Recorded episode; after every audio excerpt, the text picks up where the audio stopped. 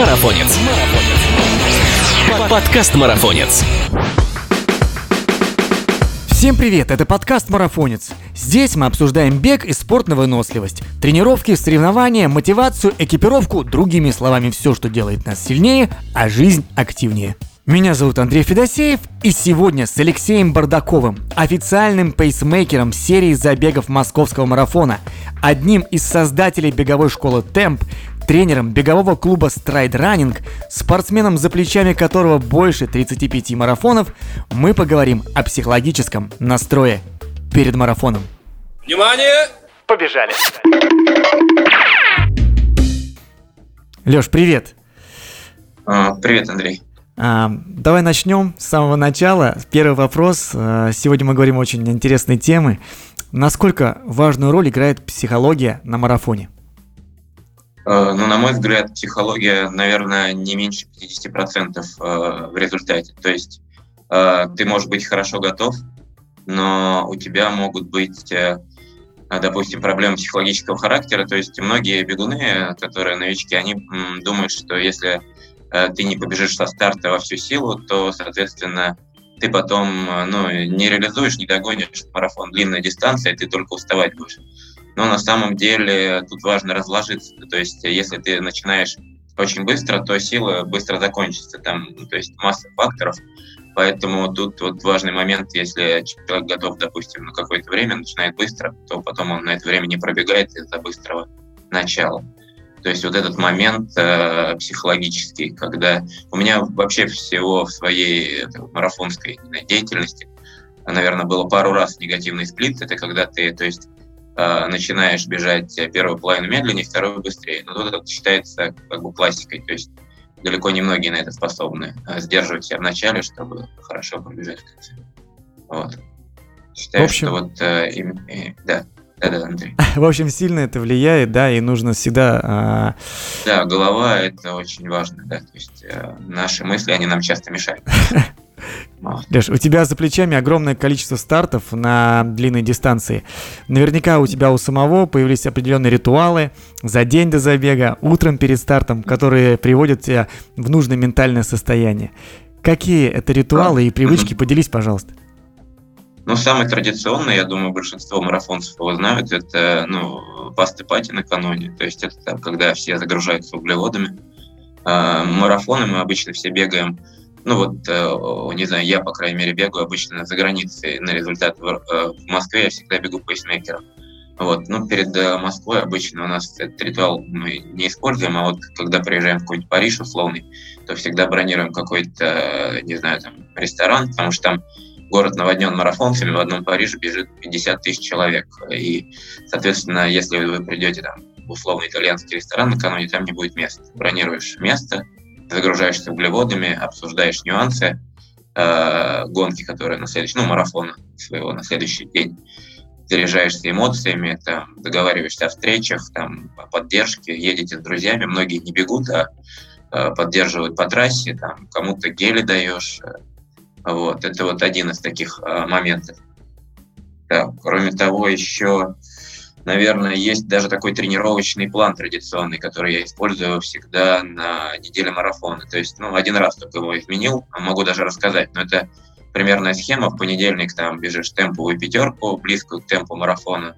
Потом э, где-то в четверг три по тысяче бегаешь, таких довольно быстрые тысячи, через 200 метров и в субботу такую раскаточку бежишь, там, 1000 метров быстро, ну, там, 800 э, в темпе марафона и потом 200 побыстрее.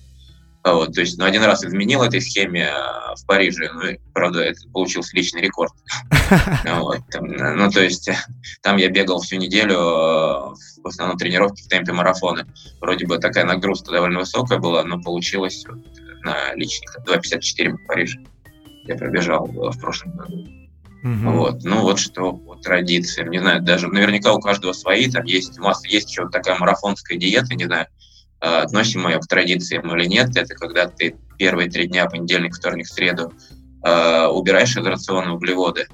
Вот, а потом, соответственно, начинаешь организм э, загружать этими углеводами, они запас, ну, организм запасает, и ты бежишь на этих углеводах. Но у меня просто один раз перед ультрамарафоном в ЮАР. Камрадос на второй день из-за этой диеты температура поднялась, я с тех пор боюсь ну, то есть эту диету применять. Это довольно большой стресс для организма. Вот, и, ну, как бы лучше по, по себе делать там, то есть далеко не все те же профики делают. То есть, получается, ты пробовал эту диету один раз, да, и она, в общем, не очень негативная. Пробовал побольше, mm-hmm. один раз получилось, да, мне кажется, дало хороший результат, а второй раз, вот когда делал, может, третий, не помню, вот перед ЮАР у меня температура держалась, ну, периодически падала, там, то есть до самого старта, и, ну, я пробежал туда очень хорошо, ну, там, не знаю, то есть на свое лучшее время, на Камрадосе, но в голове отложилось, что это такой стресс, что я вот теперь угу. не делаю. Не думаю, что это акклиматизация, нет? А нет, а температура поднялась еще в Москве, а, то есть э, диета была во вторник в Москве, и, то есть, и, вот, и я понял, что это как бы, ну, мне, я сладкое люблю очень кушать, там, ну, получается, ну, организм прям, ага. ну, тяжело это принимает. Хорошо, спасибо. Так, а, Леш, как думаешь, нужно быть перед стартом, вот знаешь, максимально спокойным или наоборот, в боевом настроении, всех порву, там, вперед, побежали? Как ты считаешь? Ну, тут опять же, то есть, ну, нужна, наверное, золотая середина какая-то, то есть э, нельзя прям совсем флегматично, потому что может не хватить, наверное, настроя, а вот, совсем порву тоже. Вот ночной забег сейчас был, я пришел в кластер, э, самый первый, то есть там вообще никого еще не было. Я встал, только открыли, я сразу стоял, там 30 минут я стоял в этом кластере, переволновался, ну, очень хотел десятку хорошо пробежать, и забыл включить часы, первый километр бежал, вообще не понимал, с каким темпом бегу, ну, пробежал хорошо, но вторая половина получилась потяжелее из-за того, что я, мне кажется, стартовал быстрее. Э, побежал по там, 3.30, надо было по 3.40, в голове сидел, ну, то есть план. Вот, из-за этого тяжело было. Поэтому, ну да, где-то надо э, не передергивать. То есть настрой должен быть, но всех порву, ну, такое, как бы, наверное, возможно, кому-то это работает, кстати, хорошо, но думаю, больше, наверное, на элитных спортсменов, которые там должны понятно, что а среди любителей, ну, наверное, надо держать в голове свой план какой-то, э, вот, а не там, что он всех порвет. Ну, наверное, хотя есть какие-то традиционные соперники, которые ты хочешь обогнать. Но если ты будешь своего плана придерживаться, я думаю, ты его обгонишь там. Mm-hmm. О психологии, вот и силе воли можно рассуждать долго, а когда у тебя вот э, много сил. А вот когда становится действительно тяжело, включается внутренний диалог с самим собой, в котором mm-hmm. не всегда выходишь победителем. Что делать вот в пиковую ситуацию, когда, как говорится, прям накрывает? Когда накрывает? Ну, когда накрывает на марафоне, а, я вспоминаю всегда э, книжку Мураками, что я думаю, по-моему, когда говорю о беге, ну, ага. как-то так она называется. Э, прочитал ее в самом начале того времени, когда начал бегать, 2012 год. Вот, и в Афинах, помню, марафон мы поехали, очень тяжелый марафон, там, ну, этот традиционный, из которого истоки все пошли. Uh-huh, да. Бежали в 30-градусную жару. Там, не знаю, у меня второй марафон за месяц или за полтора был. И там горки пошли, мы бежали в эту горку. Я уже вспомнил этот момент из его книги, где он говорит, что значит, главное не переходить на шаг. Я прям себя вот мотивировал этой фразой. С тех, ну вот ни разу за все свои марафоны не ходил пешком, мураками мне прям вырезалось, это врезалось в голову вот это вот, то есть то, что переходить на шаг такой. Ну, то есть на самом деле еще помимо э, очень важный психологический момент. Если ты перешел на шаг, ты потом, скорее всего, так и будешь периодически. Организм уже привыкает к этому. Ну и психологически, да, ты, если один раз, да, мол, пошел, давай еще сделаем. Ну, да, да, да. Мы угу. подвержены угу. как раз именно разговору, да, с собой и готовы жалеть да, вот. всегда. Точно, точно, да. Слушай, а из твоей практики, на каком километре чаще всего начинаются уже разговоры с собой? Э, ну, то есть э, обычно как бы классическая схема это где-то после 30 наверное, но я бывает и на третьем нач- начинаю разговаривать, потому что, ну, то есть ты бежишь, у тебя есть там цель, ты стартуешь быстро, иногда страдать приходится сразу, ну, вот, э, и, а бывает, то есть вообще обходишься без разговоров, без этих. То есть вот самый мой, наверное, классический пример, любимый марафон – это «Дорога жизни». Я его бегаю с 2013 года. Мы тогда приехали на старт, э, опоздали, там была трасса перекрыта, это должна была быть половинка. А, мы объехали трассу, вышли там на 13 километре марафона и побежали сами. Марафон к этому времени еще не стартовал, там его что-то держали, и мы бежали своей компанией, у нас человек 7 было. Мы пробегали, люди говорили, о, лидеры, а, то есть там у нас номера были. А, вот, но в итоге мы финишировали, пробежали 29 километров. Я прибежал, ну, меня один марафонец обогнал, у меня даже протокол попал полумарафона со временем каким-то 2 часа 30 минут, потому что, ну, мы, mm-hmm. получается, стартовали э, ближе к старту марафона, а полумарафонцы раньше. Вот, и с тех пор дорогу жизни я пробегал, ну, то есть 7, 7 раз полный марафон. Вот, Круто. и, э, да, ну вот, не знаю, э, вопрос, собственно, забыл, про что мы сейчас ну, вот как раз, нач... а, как раз о разговорах, о разговорах а, разговоры с, с собой. собой да. Ну вот на дороге жизни, то есть э, разговоры с собой, ну то есть там получается а, то, что вот я начал вспоминать, то, что в 2017 году «Дорога жизни» у меня получился негативным сплитом. Мы э, с Гришей, ну вот э, Лениным, с которым да, мы да, бегаем пейсмейкерами все время, да, вот он, э, мы с ним поговорили перед стартом и поняли, что на три часа будет тяжело зайти, надо как-то грамотно разложиться. Э, мы разложились первую половину прям ровно на час там 30 и вторую э, немножко с набеганием. И вот этот марафон зашел очень легко, там, без всяких разговоров. То есть не было никаких разговоров. Я просто догнал пейсмейкеров на сороковом и спокойно от них убежал. То есть было очень хорошо по состоянию. Это вот как раз тот негативный сплит и те самые разговоры. Я действительно прям мог еще продолжать бег. На самом деле очень легко вышло. Вторая половина, час 28. При том, что марафон тяжелый, э, дорога жизни, горки, снег. Mm-hmm.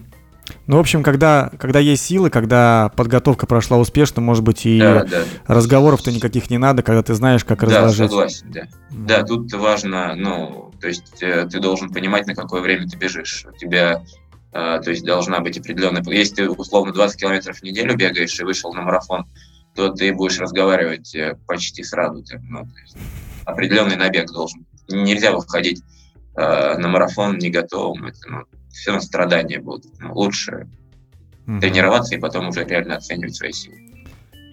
Хорошо. Леш, дай совет тем, кто побежит как раз вот свой первый марафон. А, как считаешь, лучше бежать э, в группе или вот э, или все-таки не привязываться и ориентироваться только на себя и бежать вот э, сам по себе? Ну, опять же, я считаю, что есть два варианта, ну, может быть, больше, но в целом у меня в голове сидят два для тех, кто э, побежит марафон. То есть можно бежать с пейсмейкерами, в этот раз их очень много. Там, по-моему, начиная со времени 2.49. 2.49 это первый раз на этом марафоне будет. Там сильные ребята бегут, э, Кости, Шишов. Вот, 2.49, 2.59, шаг каждые 10 нет, вру, 2.49, 2.59, 3.15, 3.30 и так до, по-моему, 5 часов. О, ничего себе. Там, а на некоторые Извинишь, да. а вот получается 2.49 да. это все будет кластер Б, то есть 2.49 и... А, да, все кластер Б, 2.49, 2.59 это кластер Б, угу. потому что ВА, по-моему, я так понимаю, элита бежит. Да, а да, вот, да. Кластер Б, ну, вот эти два, это считается самыми быстрыми. 3.14 это получается С уже, наверное. Да. И потом 3.30 и так дальше, ну, по букве, по ну, букве все, выбирается. Да, я то понял. есть а, мы вот бежим на 3.59, нас там четверо, то есть, э, ну, как в прошлом году, это нововведение, не знаю, нам мне такое, не знаю, не уверен, что это нормально, но в целом, э, то есть получается мы встаем в начале кластера двое, двое в середине, то есть есть момент, что ребята могут запутаться, наверное, ну, потому что получается на флагах одинаковое время написано, а бежим немножко по, на разный финиш. Но тут надо выбрать для себя пейсмейкеров уже, наверное, в кластере, потому что если по дистанции догоните, там могут быть вопросы у вас. Вот, ну, соответственно, это вот один из вариантов стать пейсерами, реально оценить свои силы и бежать на то время, на которое ты готов, ты правильно оценил свои силы. Либо второй вариант – это когда э, вот, не знаю, тренер или ты сам себе расписываешь время. Вот у меня девушка Даша, она бежала первый марафон э, в Париже, и тренер ей расписал э, каждую десятку. То есть первые 10 километров э, в темпе, который, ну, тебе, в принципе, довольно легко дается. И каждую десятку ты прибавляешь, она прибавляла каждую десятку и пробежала со временем, по-моему, 3.23, то есть это ну, очень круто для первого марафона, я медленнее пробежал первый. И, соответственно, она после финиша улыбалась, ходила довольная, то есть это вот, ну, стратегия очень круто работает, когда ты можешь э, контролировать свои силы и каждую десятку добавлять. Mm-hmm. Вот как-то так. В общем, и эти оба способа и варианты, они имеют право, да, существовать. Да, конечно. Но есть варианты. У меня товарищ один, FrontRunner ASICS, Миша из Питера, он бегает всегда, ну, прям со старта начинает бежать очень быстро, и пока сила не такая, он не признает других вариантов, он говорит, пока работает, буду бегать. Бегает быстро, да, у него там время лучшее 2.49, если не ошибаюсь ну, на марафоне, Круто, но при да. этом у него всегда вторая половина проседает очень сильно. Он может начать по 3,40, а закончить по 4, там, 20, я не знаю. Ну, то есть mm-hmm. очень сильная разница, но это как бы, ну, вот он так бегает. Да. Это не лучший пример, но результат он дает. Он почти все марафоны сейчас из трех бежит.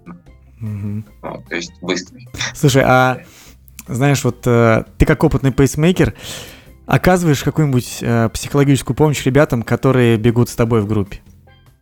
Uh, ну, на, uh, то есть мы с Гришей больше, наверное, концентрируемся на трассе, получается. То есть, конечно, мы помогаем uh, как бы психологически ребятам, которые видим, что устают, там еще как тяжело им, ты догоняешь кого-то, мотивируешь.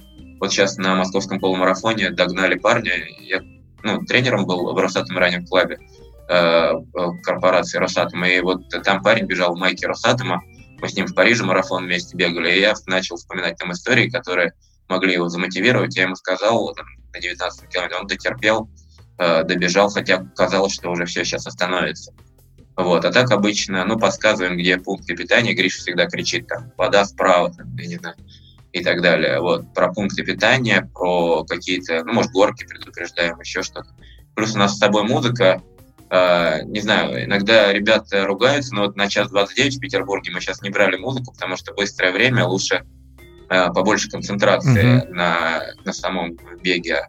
Когда вот бежим на 4 часа, на, то есть ну, музыку закачиваем в телефон и бежим с музыкой. Сейчас вот uh, собираем, значит, э, плейлист э, через Инстаграм, то есть ребята пишут, какую песню они хотят услышать, потом парень услышал на московском, говорит, моя песня, такая у него мотивация, там, не знаю, он так улыбался, говорит, ради этого стоило до 17 выбежать. Блин, вот круто. Было очень приятно. Да, и вот, вот это, да, вот это круто.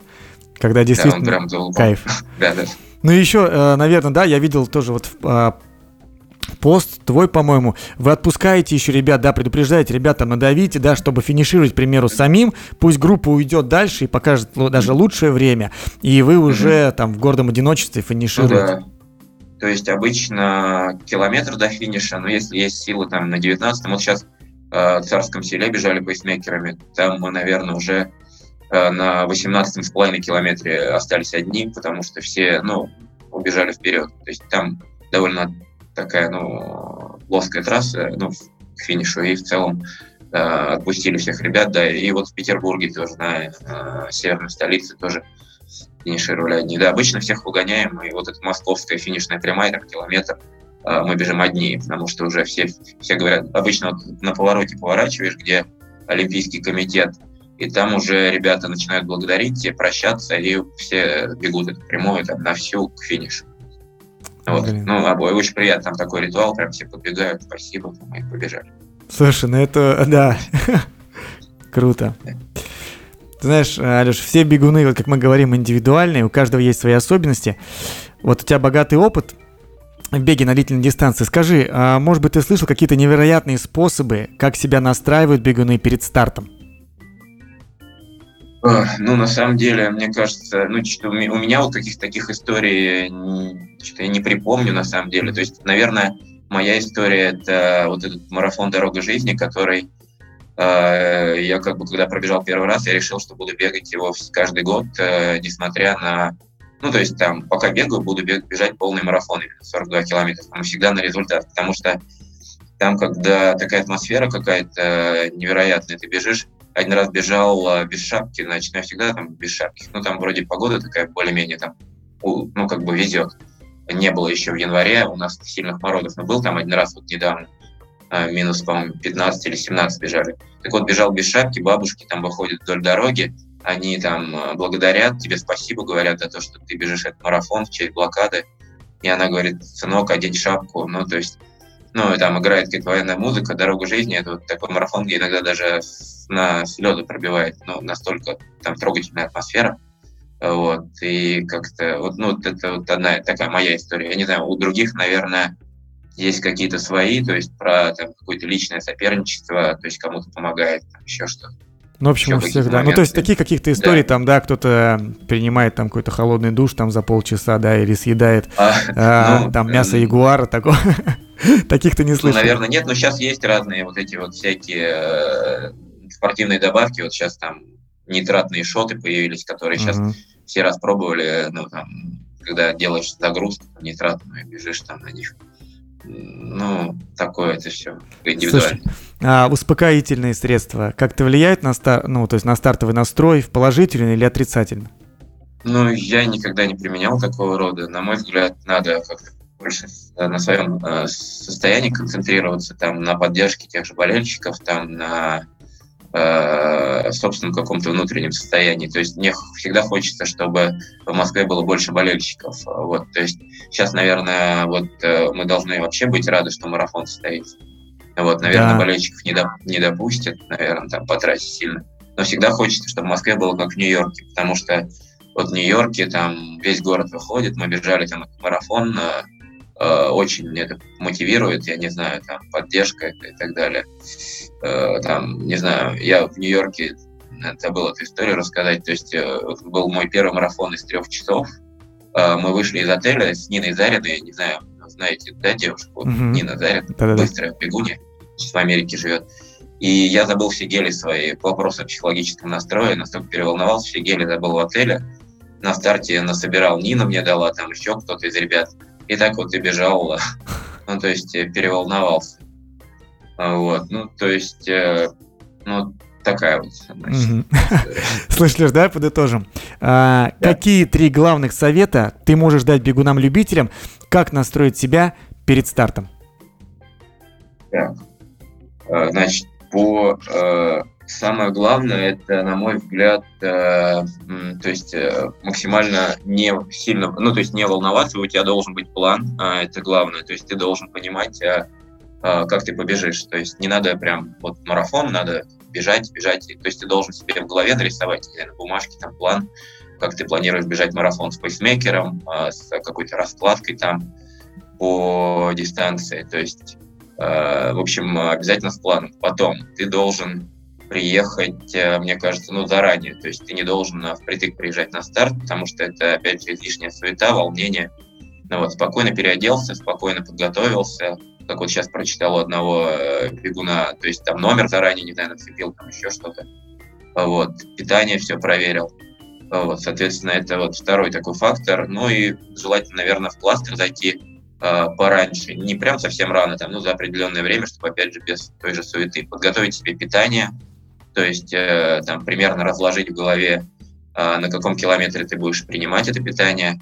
Э, вроде бы обещают плюс 20 на марафон, соответственно, ну, будет жарко, поэтому водичку там каждые там, 5 километров, я не знаю, там обязательно обливаешься, пьешь, вот. Ну, что еще? Ну, возможно, если будет дождь, можно такой дождевик взять, чтобы не остывать на старте, одеть, потом выкинуть. Это вот традиционная такая история на крупных забегах, когда ты одеваешь какую-то ненужную вещь, там, не знаю, там в Париже это там вот э, такие коробки стоят, ты, то есть одеваешь эту кофту начинаешь бежать, и потом в кофту они потом раздают малоимущим или кому-то еще там, ну, то есть Слушай, круто. куда-то благотворительный, да, то есть прям стоят ящики туда, вот ты свою, мы купили вот в Декатлоне в Париже что-то там угу.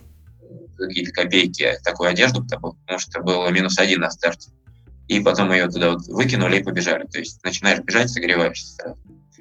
Вот. Ну, соответственно, на, наверное, наверное, это все. Но, конечно, хочется пожелать легких ног э, и так далее. Но мы вообще должны быть очень благодарны то есть, московскому марафону, что у нас такой марафон пройдет. По-моему, это единственный в мире в таком большом количестве да. Э, в это время. Спасибо, Леш, за твое экспертное мнение. С нами был официальный пейсмейкер серии забегов московского марафона, один из создателей беговой школы «Темп», тренер бегового клуба «Stride Running» Алексей Бардаков. Спасибо большое. До свидания. Легких вам ног.